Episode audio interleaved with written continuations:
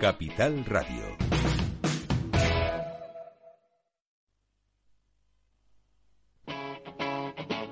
Capital Radio.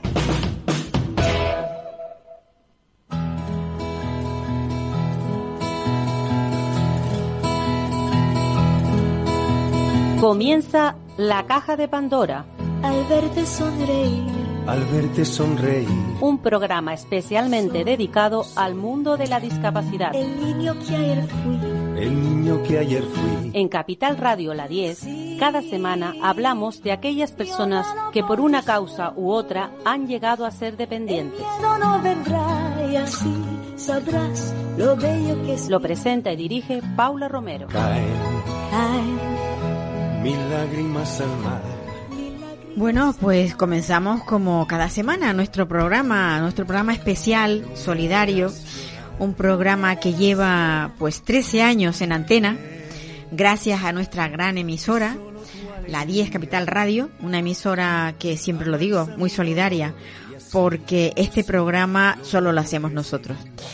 Bueno, pues yo después de 13 años, mm, parece imposible, pero no había hablado nunca de las personas que están afectadas por miastenia. Y la verdad es que considero que es un gran pecado, porque estas personas sufren muchísimo y lo pasan muy mal y muchas de ellas terminan teniendo pues grandes dificultades para llevar una vida mm, la vida cotidiana eh, la que llamamos nosotros eh, normal vale bueno pues hoy voy a hablar con la coordinadora de la asociación AMES es una asociación eh, la asociación de miastenia de España ella está en Madrid pero es una es la coordinadora de, de otras provincias también bueno Isabel Hernández eh, es la persona con la que la que está al teléfono, evidentemente. Hola Isabel. Buenas noches, Paula. Bueno, Isabel, mm, yo quisiera que, que nos hablaras de, de, de lo que es la miastenia, porque yo estoy segura que hay mucha gente que no, no tiene ni idea de, o sea, la habrá oído nombrar, pero no sabe con exactitud qué es lo que pasan las personas que tienen esta enfermedad denominada, o sea, que entra dentro del grupo de las denominadas raras, ¿verdad? Pues sí, así es.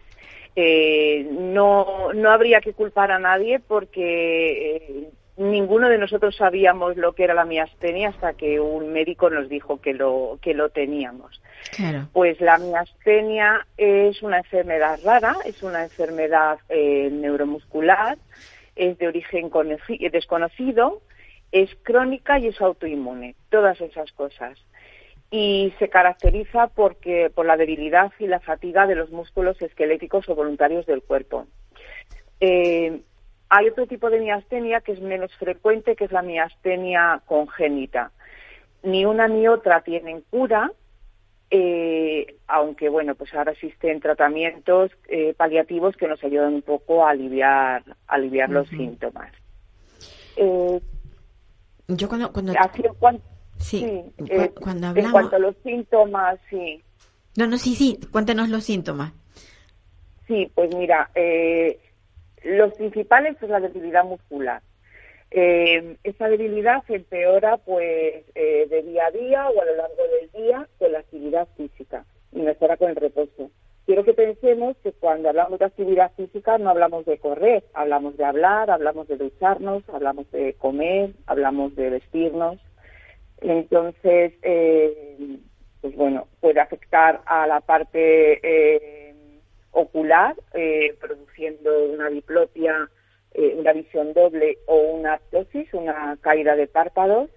Eh, puede afectar a la musculatura vulvar, eh, que puede producir disfagia, o sea, dificultad para tragar, puede eh, disfonía, también de la pérdida del timbre normal de la voz. A veces tendemos como a quedarnos sin voz, como roncos, una voz así muy eh, muy bajita, eh, y una disfatría que es una dificultad para hablar y una disnea. Eh, también hay una debilidad en la musculatura facial, eh, pues hay dificultad para sonreír, dificultad para fruncir los labios, por ejemplo, jugarse la boca eh, con el elixir, o sea, el, el cerrar eh, la boca para que no se te salga el líquido. Eh, hay afectación de la musculatura cervical y, vulvar, hay debilidad en los músculos en piernas y en brazos, y bueno y puede llegar incluso a afectar la musculatura respiratoria produciendo una crisis miasténica que es el peor de los escenarios pero bueno yo eh, cuando, afortunadamente cuando, nosotros mm. hablábamos eh, fuera de micrófonos evidentemente y yo te preguntaba si si las personas cuando sufren esta esta enfermedad, mm, si tienen picos, si tienen brotes, o sea, si, o si es una, una enfermedad así toda plana, que siempre están igual. ¿Cómo, cómo se produce la enfermedad? O sea, ¿cómo se genera? Porque supongo que desde que se comienza con la enfermedad, desde que se les da el diagnóstico hasta que pasan X años, como por ejemplo el caso tuyo, ¿habrán habido unos cambios bruscos o, no bruscos? ¿Cómo, ¿Cómo son los cambios? Bueno, es difícil de establecer una línea general para todas las personas que tienen miastenia, porque cada uno evolucionamos de una manera. Eh, por lo general, tiene una evolución progresiva o a veces son eh, como brotes eh, con remisión y la duración también es muy variable. En los primeros años de la enfermedad suelen presentarse como remisiones o exacerbaciones de la, de la enfermedad y, y, bueno, pues cuando ya llevas muchos años con la enfermedad, eh, normalmente suele estar más estabilizada. Y cuando, cuando surge un, un, brote, por ejemplo, en el que se, eso mismo, estás a lo mejor un día comiendo y de pronto te atragantas porque está, o sea, no está recibiendo la información, la musculatura no está recibiendo la información, ¿no? Por así decirlo. Y, eh, o sea, te llevan a un hospital, te tienen con una medicación especial o es la misma medicación que se toma habitualmente pero en grado superior? ¿Cómo es la cosa? Eh, no, a ver, eh, nosotros tenemos unos tratamientos eh, igual, o sea, vuelvo a repetir que cada, cada miastémico tiene un tratamiento distinto, lo que le va bien a uno no le va bien al otro. Luego hay otras, hay unos medicamentos que son, digamos, de cronificados, y luego tenemos medicamentos de rescates, como son las hemoglobinas o las plasmaférices. Son medicaciones eh, que cuando se producen crisis eh, te hacen mejorar muy rápidamente. Eh, a eso me refería yo. Te rescatan muy, muy rápidamente. Te rescatan muy, muy rápidamente. Mm, yo cuando hablábamos mm, te preguntaba, ¿es fácil conseguir pues que se les conceda pues eh, eh, el derecho a, a, quedarse en casa, a no trabajar, porque es que llega un momento en que la persona no puede disponer de, de, su cuerpo porque, porque no le responde. Entonces, ustedes, o sea, cuando, cuando ocurren estas cosas, la, la incapacitación mm, es complicada o se, o, se, o se ve clarísimo lo que hay y enseguida se, se, se concede. Porque ahí siempre hay eh, unos tribunales donde la gente muchas veces, en otras enfermedades, donde la gente tiene que luchar muchísimo con su enfermedad para demostrar que realmente lo está pasando mal y que no puede seguir adelante. ¿Se da el caso? Bueno, pues mm, también es bastante complicado en nuestro caso eh, eh, esta, esta cuestión porque como es una enfermedad, es una enfermedad muy mentirosa, por decirlo de una manera. Eh, uno puede ir al médico o puede ir eh, a pasar un tribunal médico, ¿no? Para obtener una discapacidad y, y, en ese momento a lo mejor puedes estar bien y un cuarto de hora después, pues a lo mejor puedes no poder hablar. A lo mejor en ese eh, depende en qué momento del día sea, depende de cómo te encuentres tú en ese momento, con lo cual es muy muy complicado. Y luego, eh, nosotros también lo que hemos visto a nivel de la asociación, que somos una asociación a nivel nacional, es que, eh, eh, y siempre abogamos por ello, porque nos gustaría alcanzar una equidad territorial para todos los enfermos. hemos apreciado que hay muchísimas diferencias en los servicios y en los tratamientos, dependiendo de la comunidad autónoma o la provincia en la que viva el enfermo. Y también hay estas, estas diferencias a la hora de eh, obtener los baremos de discapacidad. Eh, hay a lo mejor comunidades que pueden eh, tener, tomar en cuenta, ¿no? por poner un ejemplo, síntomas como propios de la miastenia, como puede ser una visión borrosa o una visión doble, y otras comunidades no lo tienen en cuenta. Entonces, em, y la realidad es que el enfermo ve doble, con lo cual no puede conducir, eh, en muchos casos no puede leer. Me refiero cuando estás con esta con este problema. ¿Qué, porcentaje de población hay en España? ¿Tienen ustedes estadísticas de cuántas personas hay en España que padezcan esta enfermedad? Pues eh, la Sociedad Española de Neurología estima que alrededor de 15.000 personas en mm, España padecemos miastenia. Pues un número bastante grande. ¿Se da, ¿se da más en el, varón, en el varón o se da más en la hembra? Exactamente, en la mujer o en el hombre. Eh, se da, eh, depende de la edad. Se da más en mujeres más jóvenes o en hombres más mayores.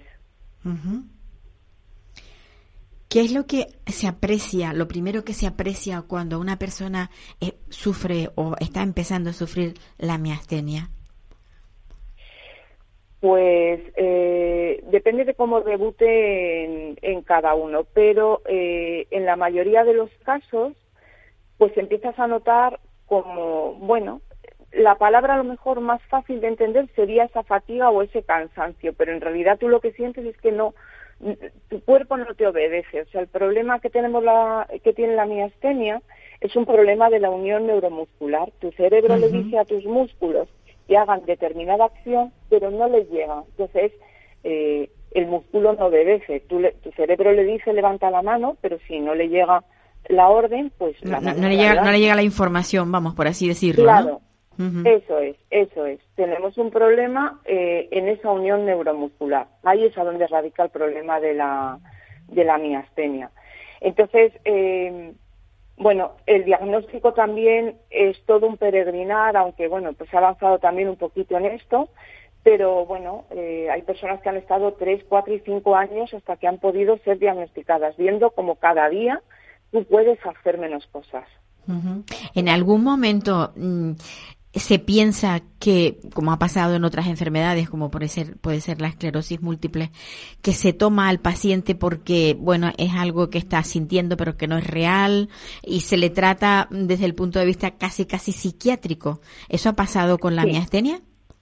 ¿También? Sí, ¿También? Sí, sí, sí. eso, eh, bueno, pues eh, a muchos de nosotros nos ha pasado cuando empiezas a ir al médico y, y, no saben qué es lo que tienes, porque es, yo, es verdad que es una enfermedad difícil de diagnosticar, pero no saben lo que tienes y empiezan a hacerte pruebas y no encuentran lo que tienes, muchos eh, empiezan a pensar que, es un problema psicológico. Eh, por ejemplo, yo en mi caso, pues me caí al suelo porque mis piernas no me sujetaban pero bueno, pues si alguien me ayudaba a levantarme y me levantaba, pues me volvía a sostener, aunque luego me cayera cinco minutos más tarde, pero en ese momento me... Entonces, claro, era como, bueno, tú siempre quieres tener a alguien a tu lado, que te sujete, que esté pendiente de ti. Eh, sí, es, es eh, en la mayoría de nosotros, eh, todos hemos sido derivados en algún momento a algún servicio psicológico, psiquiátrico, pensando que era un problema de este tipo. Mm. Dentro de, de los cuadros médicos, o sea, cuando se producen eh, enfermedades de, este, de, estas características, suelen haber psicólogos, gente que de alguna manera apoya desde el punto de vista psicológico al enfermo. ¿Se encuentran ustedes con ese apoyo? a eh, nivel, a nivel hospitalario, me refiero. Sí, Hoy en día, eh, la mayoría de los pacientes que volvemos a la, equidad territorial, dependiendo de dónde sea, pero la inmensa mayoría de los pacientes que debutan con una miastenia, eh, normalmente eh, sí que reciben asistencia psicológica también para, bueno, intentar paliar un poco los efectos que esta enfermedad provocan en cada uno de nosotros. Eh, nosotros dentro de la asociación, por ejemplo, también damos muchísima importancia a la asistencia psicológica y tenemos una psicóloga eh, que atiende a los a los socios de AMES para mm, bueno pues para ayudarles para aceptar la enfermedad para acompañarles eh, tanto a ellos como a los familiares porque esto las enfermedades las, las vive el enfermo pero las entran en la casa y las sufre todo el entorno familiar. claro claro. Y en algún momento mm, una persona con esta enfermedad cuando va a solicitar pues un empleo donde tienen por fuerza que que decir exactamente declarar que la que, que, tienen esta enfermedad se han encontrado con, con una traba a la hora de adquirir un puesto de trabajo bueno eh, eh, muchos de nosotros hemos mentido y no hemos dicho lo que teníamos eh, por miedo. por miedo, obviamente. Eh, sí, bueno, eh, cualquier persona que tenga una enfermedad tiene miastenia o cualquiera normalmente suele tener más problemas para encontrar un trabajo, sobre todo si dice la verdad. Esta enfermedad debuta muchas veces con otras enfermedades, porque al ser autoinmune pueden a lo mejor solaparse con otras enfermedades. ¿Suelen ocurrir muchos casos de este tipo?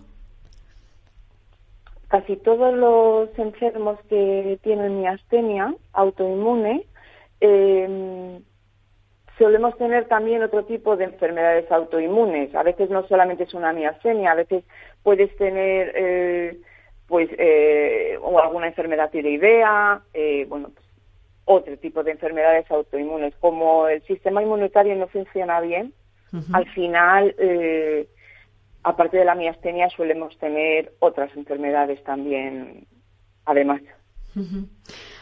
el, el hecho de que esta enfermedad, con el tiempo, eh, a muchas personas las puede dejar, eh, bueno, pues invalidarles, digamos, eh, su, su vida cotidiana, ¿qué ayudas se reciben por parte de las instituciones? Pues la verdad es que ayudas se reciben pocas por no decir eh, ninguna. Esta es eh, uno de los motivos por los que eh, nosotros dentro de la asociación siempre intentamos dar visibilidad y da y concienciar de bueno pues de lo que de lo que significa tener miastenia porque realmente es muy difícil que nadie que nadie eh, te ayude cuando físicamente o, el aspecto es un aspecto mm, normal, no, no, no estás sentado en una silla, no, no hay ninguna cosa visible que, que, haga ver, que haga ver que tú estás enfermo. Como que siempre tienes que estar justificando esta actitud. Claro, claro. ¿Cómo estamos en España? ¿A qué nivel estamos? ¿Estamos, estamos en un buen puesto en el ranking europeo de cara a los cuidados y atención de las personas con miastenia en este caso? Pues ahora mismo estamos, eh, bueno, el día 2 de junio se celebra eh, el Día Internacional de la Miastenia Gravis y, eh, y este año por primera vez también el Día Europeo de la Miastenia Gravis. Eh, ahora mismo hay una hay una unión, ¿no? Se, se, ha formado una asociación que se llama All Unite for MG, Todos Unidos por Miastenia Gravis, eh, en la que las asociaciones de miastenia de Bélgica, eh, Francia, Alemania, Grecia, Italia, Rumanía, Polonia y España, eh, a través de AMES, tienen como objetivo concienciar sobre esta enfermedad y obtener un mayor reconocimiento para reforzar los derechos de los pacientes y tener una mejor calidad de vida y una mejor atención al paciente a nivel europeo. Em, no solo para difundir los, los, conocimientos, sino también pues para empoderar a quien vivimos con esta, con esta enfermedad. En este sentido, eh, pues la presidenta de, AMES está en Bruselas porque eh, precisamente eh, en estos días han tenido una intervención con el Parlamento Europeo para explicar lo que es esta miastenia, lo que es la miastenia y esta asociación. sí que estamos trabajando mucho a nivel europeo para eh, intentar que, eh, que esta concienciación llegue a todo, a todo el continente. Y una, una última cosa. Eh, ¿Cuántos años hace que se descubrió la enfermedad? Porque yo es que me, pongo a pensar en otras enfermedades como la que cité antes, la, la, esto, la esclerosis múltiple.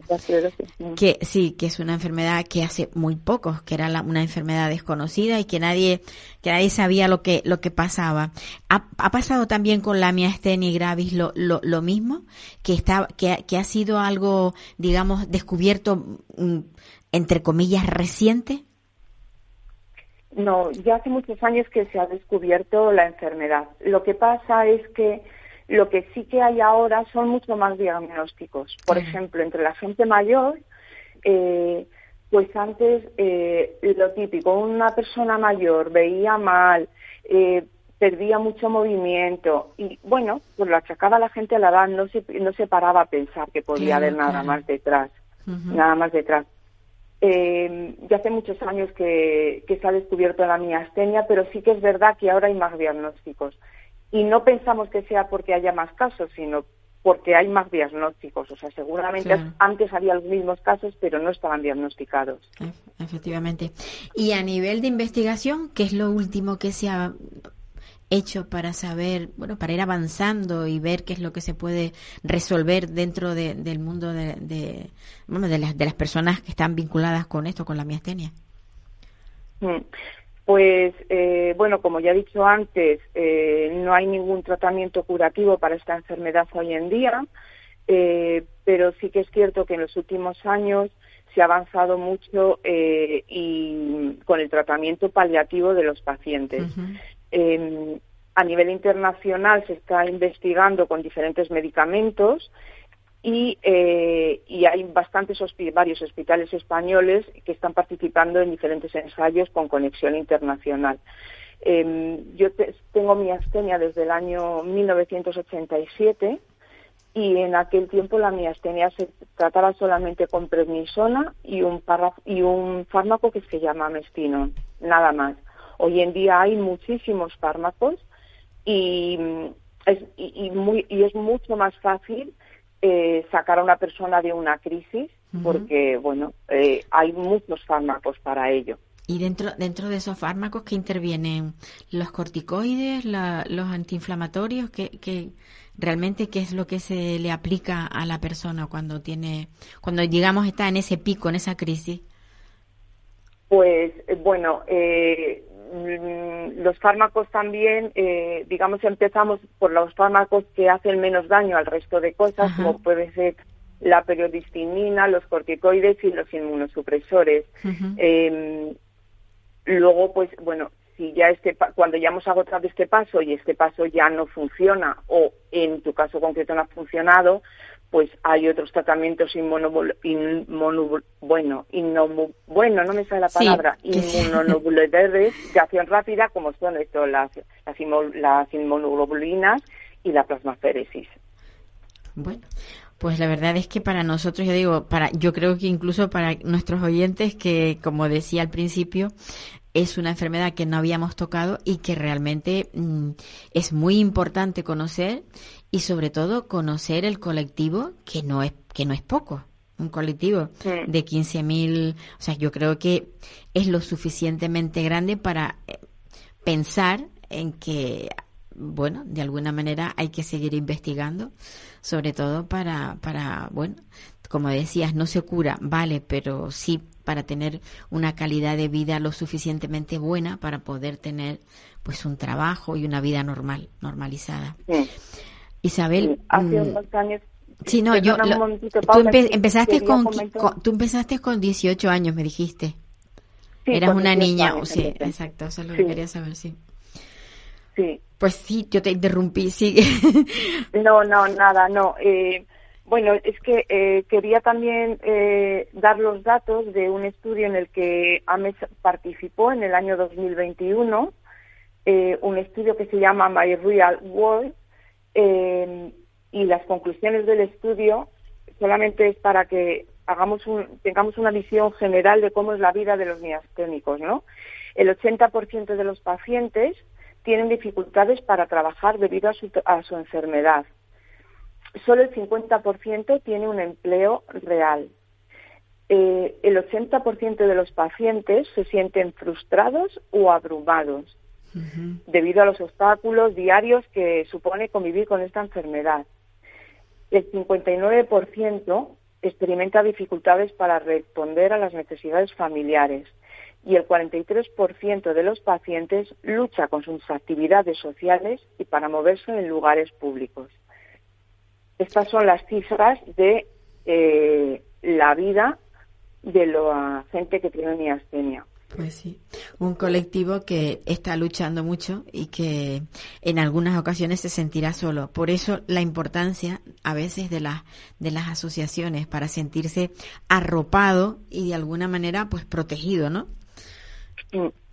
Sí, yo creo que es muy importante. Eh, nosotros en todos estos años y por todas las personas que, que hay en la asociación, en, casi todas suelen dicen que hay un antes y un después, porque es verdad que cuando te diagnostican una enfermedad rara, pues te sientes muy solo y muy incomprendido, porque aunque tu familia esté eh, eh, te entienda, no puede empatizar contigo porque no sabe exactamente qué es lo que estás sintiendo entre nosotros, pues no hace falta dar explicaciones. O sea, creo que se me está notando la voz que yo me estoy cansando ya de hablar, porque ya tanto rato he seguido hablando, eh, pues claro, tengo que dar esta explicación, pero si estuviésemos solamente entre miasténicos, pues realmente no tendría que darla. No tendría que hacerlo, sí. No tendría que darla.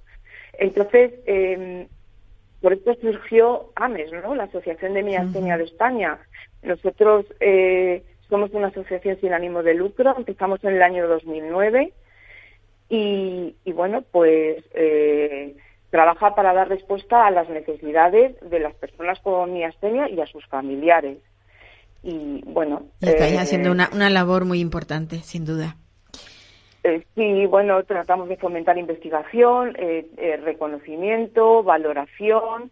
tenemos el reconocido, tenemos reconocido, somos reconocidos como entidad de utilidad pública. y, y bueno, y sí que me gustaría, eh, ya que me habéis dado la oportunidad de entrar en la radio, contaros un poco la campaña que tenemos de visibilización para sin duda, sin duda, sí, sí, sí, sí, para este para este mes de junio, ¿no? Entonces eh, esta campaña ¿Te, sientes? Esta campaña, sí, esta campaña eh, la estamos eh, haciendo para dar visibilidad a la, a la miastenia. Entonces, eh, lo que tendría, lo que lo que hay que hacer es eh, hacer uno, un vídeo. A ver, lo que, ay, perdona, que me estoy poniendo un poco. Estás un poco, cansada. Estoy un poco cansada. Lo siento, Isabel, siento. No, no, no, no. Uy. no Déjame un momentito. Tómate el tiempo, tómate el tiempo, tómate el tiempo. Déjame un minuto, por favor. Sí, sí, sí. Bueno, estamos hablando con, con una persona que, que tiene miastenia y que ahora mismo está sufriendo esa, ese cansancio eh, del que nos hablaba, del que, bueno, que tiene que recuperarse para volver a, a comenzar a hablar. Eh, es una enfermedad que, claro, que quien no la vive, pues no lo conoce. Y como decía ella, como decía Isabel Hernández, eh, en, la, en la asociación se conocen unos a otros perfectamente. Y cuando alguien se le ve que está hablando y tiene un cansancio y se, sabe exactamente lo que le va a pasar, porque ellos mismos lo sufren. Entonces, parece que mm, todos vivimos en un mundo estupendo y maravilloso y cuando nos tropezamos con alguien que está pasándolo mal, como puede pasar eh, el caso que está ahora mismo atravesando Isabel, ¿no? Que no, no queremos hacer de ello una tragedia, pero que forma parte de su vida. Entonces es importante, pues eso, darle un poco de, de, espera, un compás de espera. Vamos a poner un, un poquito de música. no, ah, estás ahí ya. Paula, yo vale. creo que ya me recupero. Bien, Muchas vale. gracias, Paula. Un abrazo fuerte, fuerte. os comentaba, gracias. Venga. Os comentaba que hemos eh, creado una campaña de concienciación. Esta campaña se llama Energía para romper límites en la miastenia. Y eh, se trata de una iniciativa para dar, bueno, por lo que venimos diciendo, para dar visibilidad a- y empatizar con los pacientes. Pues. Entonces, es una pila que se va recargando con los soplos de energía que van haciendo eh, la gente que quiera participar en, en nuestro challenge. Entonces, eh, se trata de hacerse una foto o de hacerse un vídeo, pues soplando con las manos, eh, con, una mano, con dos manos, de frente, de perfil, eh, como quieras, y eh, ese, ese soplo irá recargando nuestras pilas y el objetivo es que esa pila se recargue al 100%. Para ello, eh, bueno, pues eh, yo sí que pediría que todas las personas que quieran ayudarnos eh, eh, hagan este gesto, haga- se hagan una foto, se hagan un pequeño vídeo haciendo este gesto mientras soplan y lo compartan en sus redes sociales etiquetando al el, arroba amesmiastenia y arroba ucb-iberia y usando el hashtag miastenia visible. De esta manera, eh, bueno, pues viril- ay, haremos viral eh, todo el Viralizar el- el- sí. para eso es. gracias Paula No. para que a todos llegue el mayor conocimiento sobre la miastenia Pues sí. Yo te digo que mm, esta es la primera vez que hablamos de miastenia, pero que no va a ser la última, porque es muy importante que, que de todos tomemos conciencia, mm, principalmente mm, quienes tienen que ayudar, mm, que son los políticos, pero la sociedad tiene que tener claro que hay un colectivo que, bueno, que, que está necesitado de, de, de- apoyo, que es, pues eso, el colectivo de la miastenia. Isabel, un abrazo Pues, muy, muy te grande. agradezco muchísimo Paula te agradezco muchísimo la oportunidad que nos has dado y muchísimas gracias a todos y perdonadme por No, por por Dios, que he tenido por Dios, que te vamos a perdonar. Perdónanos tú a nosotros por no haberte dado voz hace muchísimo tiempo, que después de 13 años ya era hora de que esto saliera a la luz. Un abrazo muy fuerte, muy fuerte y seguimos en contacto. Isabel, muchas gracias Paula gracias por estar ahí y por luchar por, por este colectivo, ¿vale? Venga. gracias Pues amigos, esto es lo que es la miastenia. Mm, La verdad es que nos hace pensar mucho porque muchas veces nos quejamos por muchas cosas y después resulta que, que hay personas que lo están pasando mal y que, y que no se quejan tanto y que realmente necesitan mucho apoyo, mucho apoyo institucional, evidentemente, porque cuando alguien se queda, mm, pues eso, sin poder moverse, cuando alguien necesita, pues un, sencillamente que, que- se le conceda, o, o- ah, tenemos a Isabel. Bueno, pues ahora nos vamos a otra Isabel. Esta Isabel la tenemos aquí en Tenerife, la tenemos en el puerto de la Cruz. Ella es médico y ha trabajado muchísimos años con personas mayores, con personas eh, en, en esto, en residencias y también con personas con discapacidad. Sabe muchísimo de cómo funcionan la- las residencias y las, y las carencias que tienen. Hola Isabel. Hola, Isa- Isabel Paula. Martel. Buenas noches. Isabel Martel Alonso. Claro. Bueno, Isabel, yo a mí lo que me gustaría hablar contigo es eh, qué es lo que conoces tú, cuántos años llevas trabajando con este colectivo y qué es lo que ves tú, qué déficits ves tú eh, en este colectivo. Que conste que nosotros la hemos llamado, eh, ella está ahora mismo en un punto en el que eh, está afectada por el coronavirus y no se mueve de su casa, o sea, está, está con una, está, digamos, entre comillas, no está enferma del todo, pero está eh, eh, dada de baja. Pero yo tenía muchísimo interés en hablar con ella y por eso la hemos llamado, ¿vale? So, eh, quiero que conste. Y dicho esto, Isabel, Isabel, dicho esto, quiero que, bueno, eso no te, no te, no te produce ningún trastorno el que hables con nosotros por teléfono, ¿no? Para lo que tienes. No, no, para nada. Claro, para y, nada, y por eso nada. me gustaría que nos, que nos, bueno, que nos pusieras al corriente de lo que está pasando, porque tú has trabajado en Santa Rita, fuiste la directora médica de Santa Rita. Sí, ¿Cierto? efectivamente. Gracias, gracias Paula por, por tu llamada y bueno, para mí es un placer también poder informar y poder ayudar en lo que pueda desde la situación en la que me he encontrado durante estos últimos 18 meses, convaleciente de un COVID que me afectó, me produjo una miocarditis y bueno, que ya satisfactoriamente estoy evolucionando bien con algún tipo de secuelas que me han quedado, pero que poco a poco pues vamos recuperándonos. Pues efectivamente llevo 20 años trabajando en Tenerife, eh, eh, especialmente en el sector sociosanitario. Fui directora del Hogar Santa Rita durante los años 2004 al 2008 aproximadamente, cuando pues en ese centro tan grande que hoy mismo se sabe que es, el más grande de España, pues teníamos aproximadamente mil o pasábamos ya los mil usuarios que teníamos, personas mayores y personas también dependientes jóvenes que pues ahí se, se ayudaban a, en todo lo que podíamos a asistirles. Cuando hablas de dependientes jóvenes, estás hablando de personas con discapacidad intelectual. Sí, con personas con discapacidad intelectual y física también. Teníamos de todo, de todo.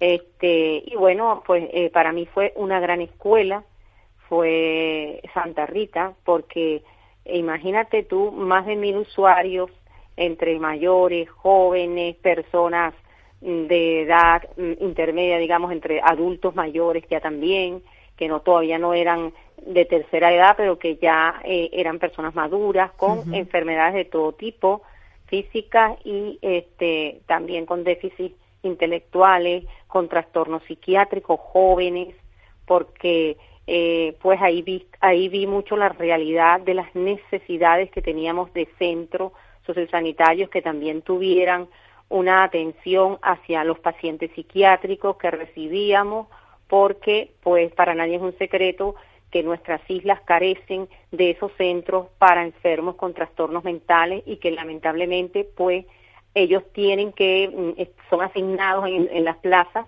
en centros sanitarios totalmente normales, cuando ellos necesitarían unos cuidados más especiales e inclusive un personal más calificado para ese tipo de enfermedad, ¿vale? Entonces, bueno, ahí hacíamos como podíamos, ¿no? Hacíamos divisiones en los cuatro edificios, en las áreas externas que rodean al, a la residencia, al centro, al centro Santa Rita, pues hacíamos eh, clasificaciones de nuestros pacientes. tratábamos de eh, organizarnos con los medios y los recursos que en ese momento contábamos para poder darles a todos una atención lo más posible individualizada, porque eso es otra de las cosas que necesitamos en nuestro centro sociosanitario, individualizar cada caso que es tan diferente y eso nunca lo vamos a alcanzar si no trabajamos con grupos pequeños de residentes. Hay que quitar las macro residencias, hay que trabajar más hacia las residencias pequeñas, ¿vale? Hacia el número.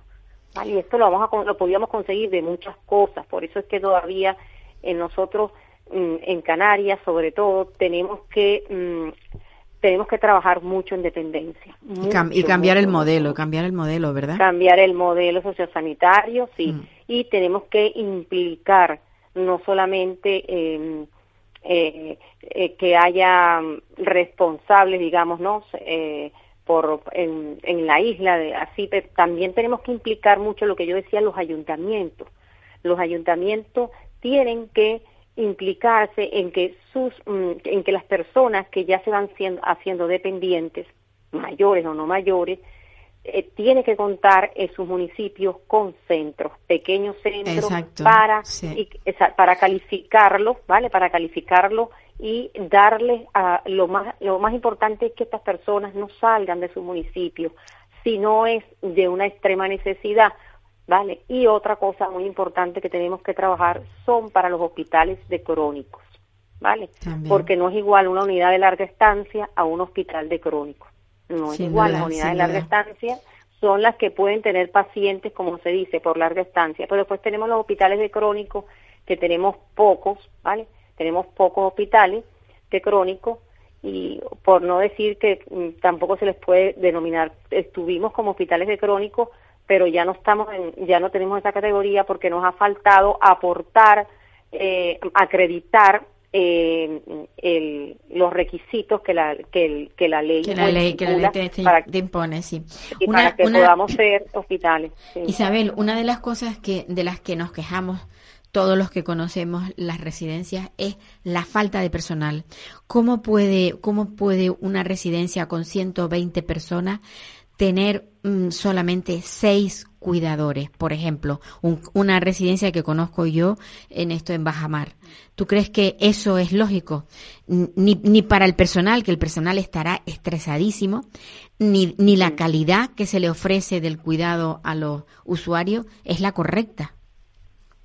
No, por supuesto, es imposible que un paciente pueda ser asistido con un reducido número de plantilla del personal. 120 personas para seis trabajadores, eso es bastante lamentable, porque el, las necesidades, la calidad del servicio nunca se puede hacer como debe hacerse para asistir eh, las necesidades básicas ¿vale? Y aquellas especiales que puedan tener pacientes que estén allí institucionalizados. Entonces, por eso eh, allí pues tendría que intervenir las inspecciones de centro que ahora mismo en este momento no sé cómo se estarán realizando porque la pandemia también dejó muchas dificultades y agravó el problema que ya existía eh, con los centros sociosanitarios. Se agravaron mucho más, ¿vale? Eh, no sé hasta al día de hoy cuántas, cuántos centros están debidamente acreditados y cuántos no están acreditados. Porque hay una, para el 2020 te voy a comentar una estadística. En el 2020 habían 129 residencias en todas las Islas Canarias que se sabían, que se conocían, que estaban acreditadas, ¿vale? 129. Esas 129, eh, aproximadamente 63 correspondían a Tenerife, ¿vale? 63. Y cuando hablamos de Fuenteventura. Cuando, cuando, hablamos, cuando hablamos de 129, ¿englobamos todas las residencias sociosanitarias o solamente hablamos de las de mayores? Los centros, centros residenciales. Vale, o sea, de todos, de todo. Pero es que en los mayores también tú vas y vas a encontrar gente joven con discapacidad. Claro, claro. Porque ante el déficit que tenemos de 7.000 plazas para personas dependientes, imagínate que hay que buscarse la vida como sea, ¿vale? Y después tenemos un grave problema que son nuestros hospitales, por ejemplo, aquí en Tenerife, nuestros dos hospitales universitarios que se colapsan porque tienen, porque tienen una cantidad de personas que ya están en situación de dependencia, que no son tributarios de irse a la casa, ¿vale? Algunos, muy pocos, un número muy reducido, están allí porque las familias no se pueden encargar de ellos, pudieran estar en su casa, pero no pueden porque hay barreras, hay obstáculos, ¿vale?, en, las viviendas que no permiten que estos pacientes puedan vivir mm, allí, ¿no? Porque a lo mejor necesitan, están ya en la fase en que requieren más más valoraciones médicas, más, más ingresos a urgencia y llega un momento en que las familias se colapsan, colapsan sus trabajos, colapsan todo y entonces estos pacientes se van, se quedan allí porque no hay otra manera en el hospital. Entonces los hospitales se colapsan y eso es igual, pues todo, todo fracasa. Entonces es una, como un dominó, ¿no? Como un dominó que arrastra todo lo demás y colapsa el sistema sanitario en un hospital de este tipo eh, universitarios que tenemos aquí, que son dos como, nada más. Como se dieron el caso de, de tantas personas que habían eh, ocupando camas, eh, camas hospitalarias, cuando, cuando realmente lo que necesitaban era estar en una residencia, ¿no? Claro, y después ellos tienen sus hospitales de larga estancia, como la Candelaria y el mismo hospital universitario, ¿no? Tienen las unidades de larga estancia, pero que, que no abastecen, no se abastecen, porque es que realmente la población eh, la población, eh, hay un déficit en relación a la población, no, no se midió en el pasado, no se midió, no se estandarizó la evolución que tendríamos actualmente en sistema de dependencia, ¿vale? No se, no se hicieron los hospitales que, que, que se prometieron, ¿vale? Que no se, no se hicieron, esos hospitales se, se paralizaron por miles de problemas, por situaciones que mm, en el día de hoy ni, ni, lo conocemos, desconocemos, y las cosas se quedaron en promesas. Y entonces todo se fue acumulando, acumulando, y la dependencia fue aumentando, pero de una manera pero exponencial.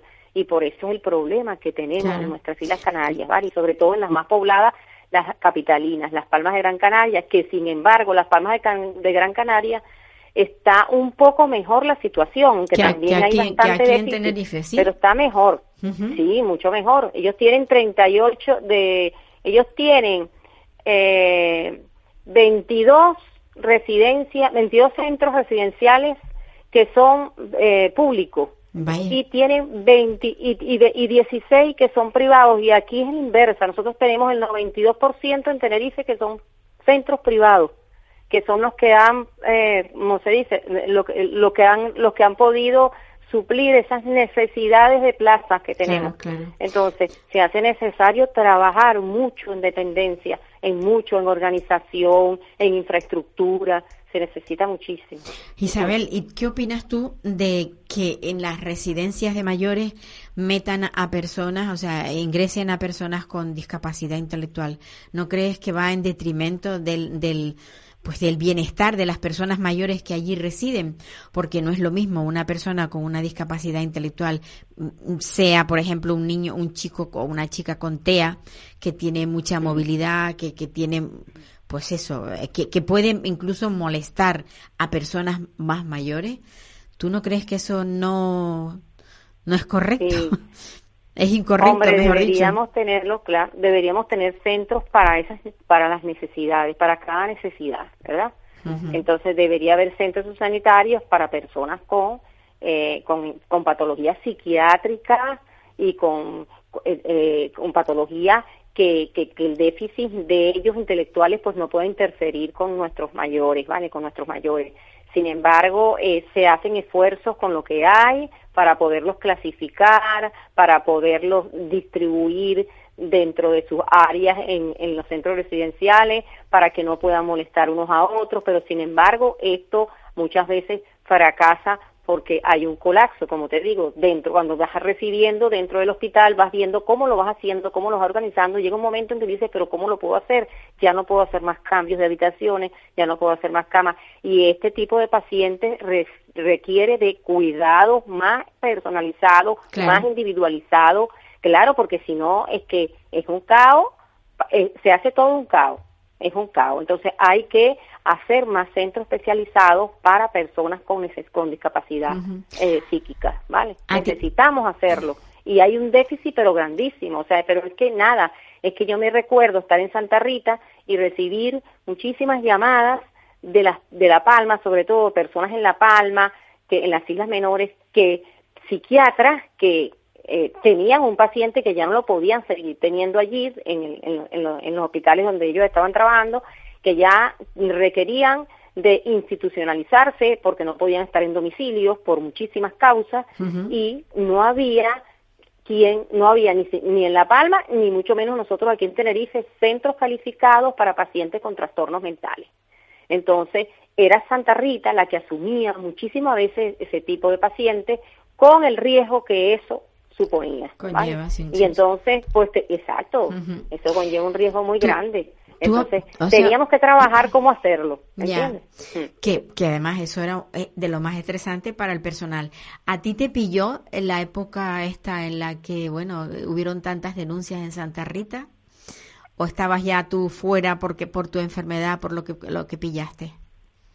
No, yo estuve hasta el 2008 en Santa Rita. Después en 2008 pues ya hice una oposición, un concurso en oposición en Elías y desde el 2008 hasta la actualidad pues soy médico de Elías.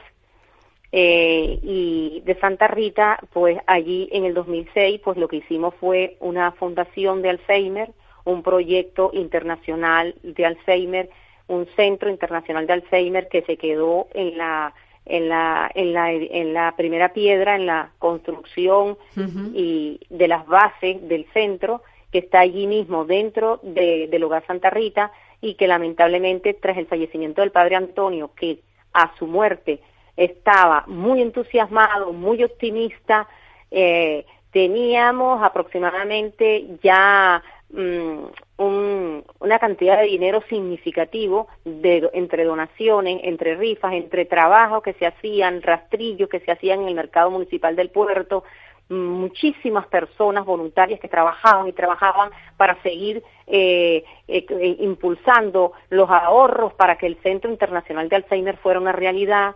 Tuvimos la inauguración de la puesta de la primera piedra del, en el terreno con 1.500 personas que vinieron, 1.500 personas, muchísimos políticos de la época y que todavía pues los tenemos, otros ya se han ido desgraciadamente, y pues también grandes investigadores que vinieron de Inglaterra, eh, del, de, Península, neurólogos, neurofisiólogos, eh, médicos mm, eh, que venían a estudiar y que les interesaba estudiar la enfermedad de Alzheimer.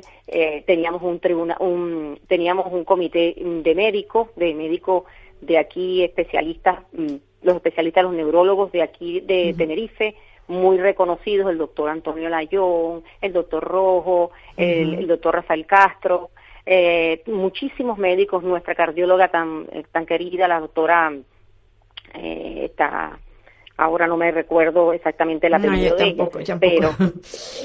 O sea, y todo eso, y todo eso al final, eh, vamos, se paró. Eso todo se quedó, en la nada, eso se quedó en la nada, se quedó en la nada. la maqueta nos costó 12 mil euros, la maqueta del centro que iba a tener un banco de cerebro, ya teníamos el primer donante, ¿vale? Que lamentablemente no pudimos, eh, a la hora del fallecimiento no se pudo eh, realizar la donación del cerebro, porque no se había hecho nunca acá. Entonces, eh, no hubo la manera ni la forma porque los familiares pues estaban también, muchos de ellos pertenecían, de sus hijos pertenecían a la Fundación de Alzheimer que pues se constituyó en el 2006 en, en como Fundación Hija del Hogar Santa Rita y por lo tanto soy miembro fundador del Hogar Santa Rita. Isabel, voy, voy a, a, dejarte un momento porque voy a tratar de, de conectar con este, con, con Diego Uquillas. Este es un, una persona que tiene un problema tiene un problema bastante gordo, está en una residencia y él me pedía, me pedía que por favor hablase de la situación en la que está. Si te mantienes ahí, eh, a ver si él, él no, sí, no, no cuelgues para. No, no te preocupes. Sí. Quedan dos minutos, me dicen, desde, desde el control me dicen, quedan dos minutos. Pues poco vamos a hablar entonces ya con dos minutos que nos quedan. Nos queda muy poco tiempo. Pues a ver, a ver si... Está Diego. Hola, Diego. ¿Cómo está, señora Paula? Pues muy bien. Yo quería eh, decir que la situación por la que usted está atravesando, que ahora mismo eh, está pendiente de que alguien le ayude para poder tener una, una prótesis, porque le, tiene usted, pues, pues esto, le falta una pierna. Y tengo a la doctora Isabel Martel, a quien usted conoce, y me gustaría un poco que hablasen entre los dos. Nos quedan dos minutos, pero bueno, un poco para ver qué, qué, qué posibilidades hay, qué se puede hacer para que esa prótesis se le, se le dé. Muchas gracias. Bueno, hay que ser bastante breve. En realidad es una necesidad imperiosa porque estoy ya preparado para poder volver a caminar y, retomar mi vida, pues de otra forma más calmada, ¿no? Entonces, por supuesto que hay muchas trabas por medio. Primero el problema que tengo que por tener un TIE, que soy refugiado refugiado político, eh, lo tengo vencido por culpa de la enfermedad y eso me ha trancado totalmente ese, esos eslabones que necesito para lograr eh, poder independizarme, ¿no? Sí, poder avanzar. Y, poder avanzar. Sí, pero yo, yo eh, hablando con la doctora, con la doctora Martel, ella me decía que eh, ante, o sea, que habría que, tendría que verlo un médico. Eh, Isabel, ¿podría decirnos exactamente, antes de poner la prótesis, qué es lo que necesita Diego? Sí, bueno, eh, Diego debe ser certificado eh, la indicación de la prótesis por un médico rehabilitador, porque la amputación que Diego sufrió fue una amputación bastante alta y eh, si hubiese sido una amputación supracondilia es posible que hubiese tenido mucha opción una prótesis, pero siendo una amputación alta tendría que ser certificado por un médico rehabilitador eh, si es tributario de tener esa prótesis, ¿vale? Vale. Otra cosa que él pudiera hacer, eh, que él tiene que, que necesita también es eh, unas muletas axilares, que también ha ha estado pidiendo, pero necesitamos apoyarnos con el especialista para poder ver que eso pudiera Pues ser eh, para Diego, un- yo creo que, le- que vamos a hablar de esto en otra ocasión. Ya lo Sí, que ha dicho, lo que ha dicho eh, Isabel, eh, pues que Quiero- queda, queda ahí y ya es que se nos se nos termina Vale. se nos termina el 15 tiempo. segundos, una aclaratoria. La médica rehabilitadora del hospital universitario ya me dio ese sí. Ajá. El problema que existe ahora es el problema de la mesa de transporte, que llevo Mm. tres meses esperando comenzar la rehabilitación y no Vale, pues ahí Hablamos queda. después. Un abrazo, Isabel. Eh, Diego, abrazo, estar- Isabel. est- seguimos en contacto, ¿vale? Amigos, queridos oyentes, nos vamos y ya para la semana próxima estaremos por aquí otra vez. ¿Puedo? Capital Radio.